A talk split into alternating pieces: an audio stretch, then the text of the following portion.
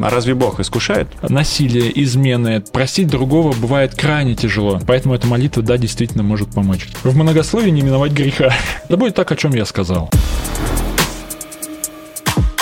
Привет, друзья! Это подкаст «Книга книг». Меня зовут Николай Волков, и у меня в студии в гостях магистр богословия Андрей Луговской. Привет, привет. В прошлом подкасте мы начали обсуждать, э, чему можно научиться из молитвы «Отче наш», и остановились на фразе «И прости нам долги наши, как и мы прощаем должникам нашим».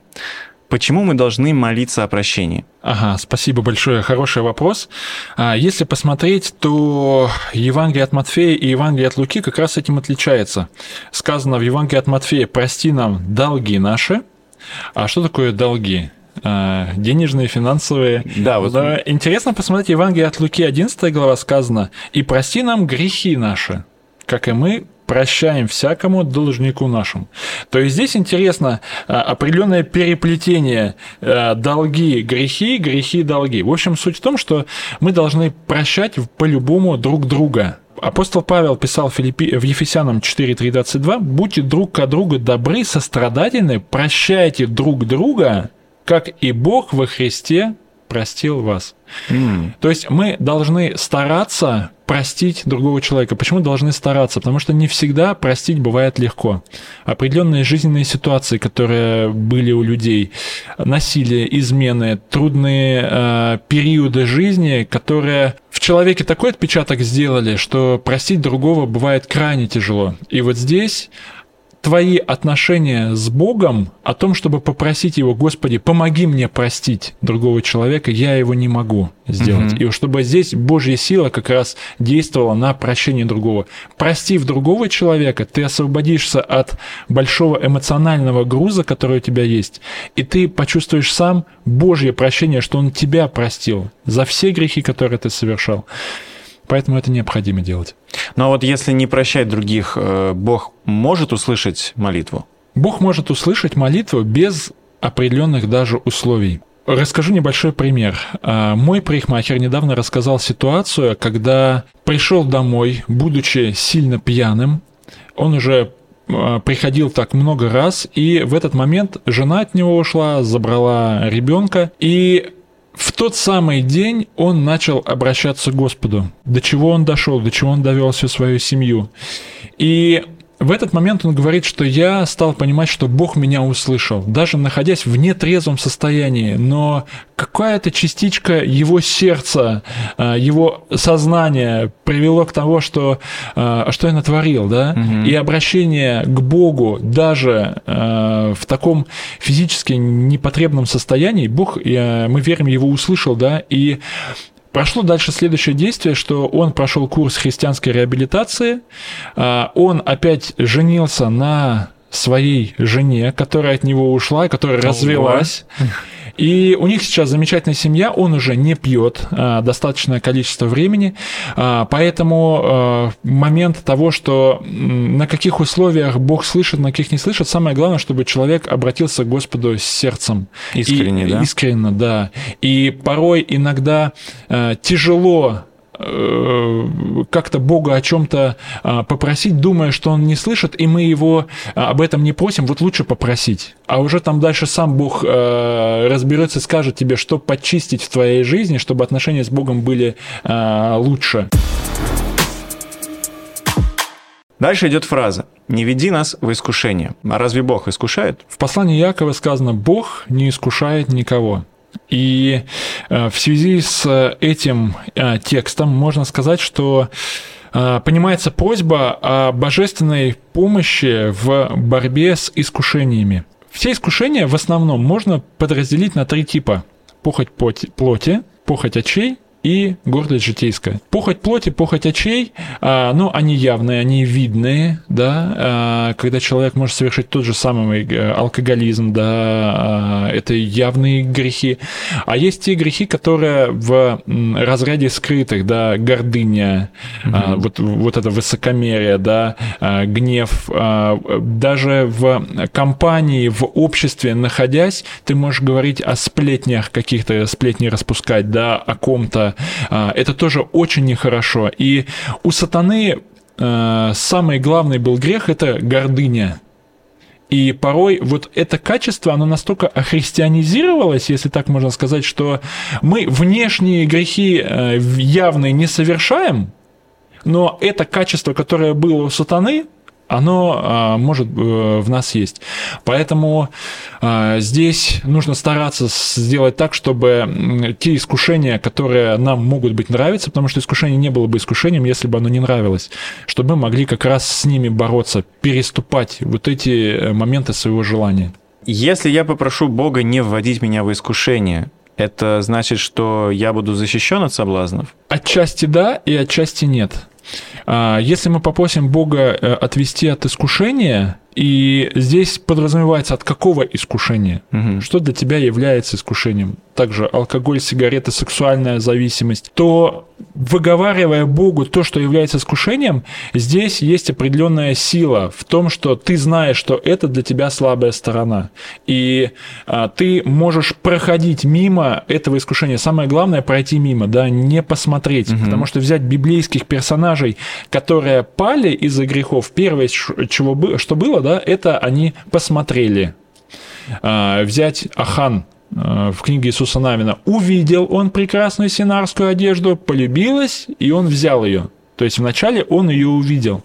А, взять Самсона тоже увидел. То многие э, моменты, которые через глаза действуют. Поэтому положить завет с глазами своими, да, постараться не смотреть. А, какой-то определенный контент, который есть э, у нас в компьютере, в телефоне, э, телеграм-каналы, которые могут тебе присылать определенный э, контент, который для тебя наиболее актуален по твоим возрастным категориям, по твоим увлечениям, но там могут быть определенные греховные посты. И постарайся, может быть, если это возможно, как-то отписаться от них, какой-то фильтр поставить, да, чтобы мы могли бороться с этим искушением, потому что оно действительно может нравиться нравится, и это э, так оно и называется искушение, потому что оно нравится, да, это желание чего-либо запретного. Вот поэтому, чтобы у нас было определенные волевые действия бороться с искушением. Далее говорится, избавь нас от лукавого. Получается, эту молитву можно просто прочитать, чтобы защититься от сатаны? Где-то да. А, когда ты прочитаешь эту молитву, ты поймешь «Отче наш», да, э, отец, который рядом со мной находится и сталкиваясь с искушением, с грехом, э, который тебе дает лукавый, то ты здесь будешь понимать, отец рядом э, со мной, и переступить грань греха будет для тебя достаточно тяжело. А, тяжелее, по крайней мере, да, а, ты будешь ощущать, что Бог с тобой, тебе не хочется его обидеть, и, соответственно, преодоление данных искушений будет проходить гораздо легче. Поэтому эта молитва, да, действительно может помочь. А зачем в конце молитвы говорят «Аминь»? Аминь – это общее э, христианское интернациональное э, слово, э, которое Оно говорит... что-то означает? Да, да будет так. Это утверждение тем словам, которые я говорил до этого. Угу. Оно определяется не только в молитвах, э, и в посланиях э, апостола Павла, и э, в текстах Библии, которые не касаются молитвы завершения. Аминь. А, то есть это утверждение, да будет так, или определенное подчеркивание истинности тех слов, которые я сказал до этого. В нашей христианской культуре, христианской церковной практике это а, определенное завершение молитвенного действия. А, Аминь. Сказал, и на этом закончилось. Но разговаривал однажды с одним человеком, а, он поделился своим опытом, что после молитвы он не стал говорить слово «Аминь», и он продолжает дальше делать свои дела с ощущением того, что Бог, которому я молился до этого, со мной до сих пор пребывает. То есть я не обрываю эту э, ниточку отношений э, словом аминь, как бы, ну все, на этом мы закончили, пошли дальше. А здесь все, мы здесь плавно перетекают наши отношения из молитвенной комнаты э, в рабочее помещение или на кухню и так далее. То есть э, в его жизни был, была такая практика, не закончить э, молитву аминь. Даже посмотреть Евангелие от Луки, где дублируется эта молитва «Отче наш», э, в Евангелии от Матфея Матфея сказано «Аминь» в конце, да, «Царство, сила и слава во веки веков, аминь», а Евангелие от Луки 11 глава, там заканчивается с фразой «Но избавь нас от лукавого». Угу. Кавычки закрываются, точка. Все, не сказано слово «Аминь». Поэтому в э, библейских, э, библейских примерах молитв, даже апостолов, э, «Аминь» не всегда звучит. Поэтому мы можем его использовать, а можем не использовать. Здесь уже э, нет какой-то определенной четкости. Здесь уже сам почувствуй по твоим э, взаимоотношениям с Богом, как э, это будет лучше. На твой взгляд, в чем сила этой молитвы? Сила а, этой молитвы в ее емкости, она очень всесторонняя молитва, затрагивающая все потребности человека, духовные, физические потребности. Очень многофункциональная, очень объемная, очень емкая, а, для всех случаев жизни подходящая. Поэтому в этом ее уникальность. То есть она, можно сказать, как такой фундамент, на котором мы можем строить свою молитву, которая от чистого сердца, о наших переживаниях, тревогах, да? То есть то, от чего мы можем отталкиваться. Да, а молитва «Отче наш», она интересна тем, что а, ты можешь посвятить часть своей молитвы в практической жизни только лишь помолившись каким-то одним из пунктов, по одному из пунктов молитвы «Отче наш». Угу. А, допустим, «Не веди нас в искушение». Все. Вот э, не введи меня в искушение, Господи, я сталкиваюсь с такими преградами, да, например, посмотреть псалтирь, то Давид описывает э, свой псалом, свои чувства, какие у него есть, не идя по хронологическим каким-то э, последовательностям. Сначала Господа поблагодарить, потом угу. попросить и так далее, да. Вот, что у тебя сейчас есть в твоей христианской жизни, о том и говори. Вот Богу важна искренность, а не как ряд последовательности, что ты скажешь скажешь. Угу. А, опять же, посмотреть э, на молитву Иисуса, которая была в Гефсимании, он молился, сказано, трижды молился, и там он говорил три раза, доминует меня чаша сия. Там не сказано было о прославлении Господа, о каких-то вещах. Молитва его содержала всего лишь, а, ну, по крайней мере, как пишут евангелисты. Может, там она была больше, но до нас это э, донесено было, что она была достаточно краткой в данном случае там. Друзья, если вы хотите узнать подробнее об этой молитве, у нас есть специальный курс «Сила молитвы Отче наш» на сайте книгакниг.инфо. В этой главе Иисус дал несколько советов о том, как молиться. И у меня есть э, несколько вопросов. Что делать, чтобы молитва не стала формальностью? Это искренность. Когда человек искренен с Богом, формальность здесь уже отступает э, на второй, третий, может быть, ее вообще не будет, да, в какой план. А что насчет многословия? В многословии не миновать греха. Есть такие да, моменты. Опять же, как ты используешь эту молитву? А, молитва как средство для того, чтобы чего-то достичь. Произнесу я эту молитву «Отче наш» 15 а, раз. Ну и тогда мне придет зарплата побольше. Если я произнесу молитву 20 раз, вот э, чередуя ее, да, то исцелится мой близкий.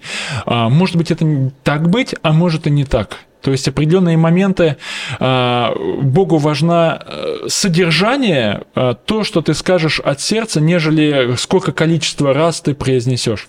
А, в этом как раз Христос и обличал фарисеев, что они думали, что за многословие свое будут услышаны. Угу.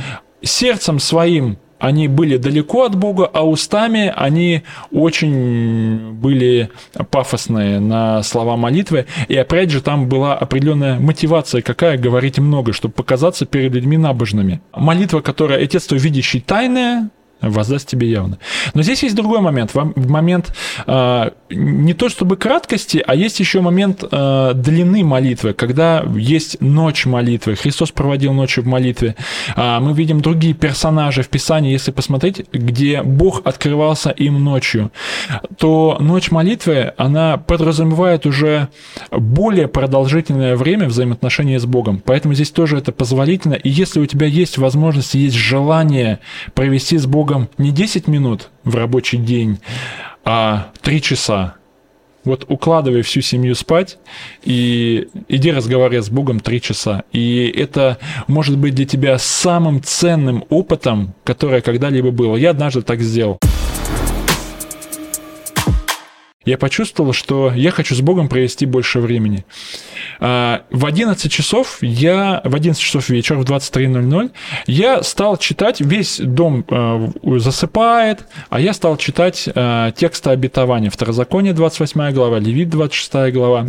Тогда для меня они были важны, эти тексты.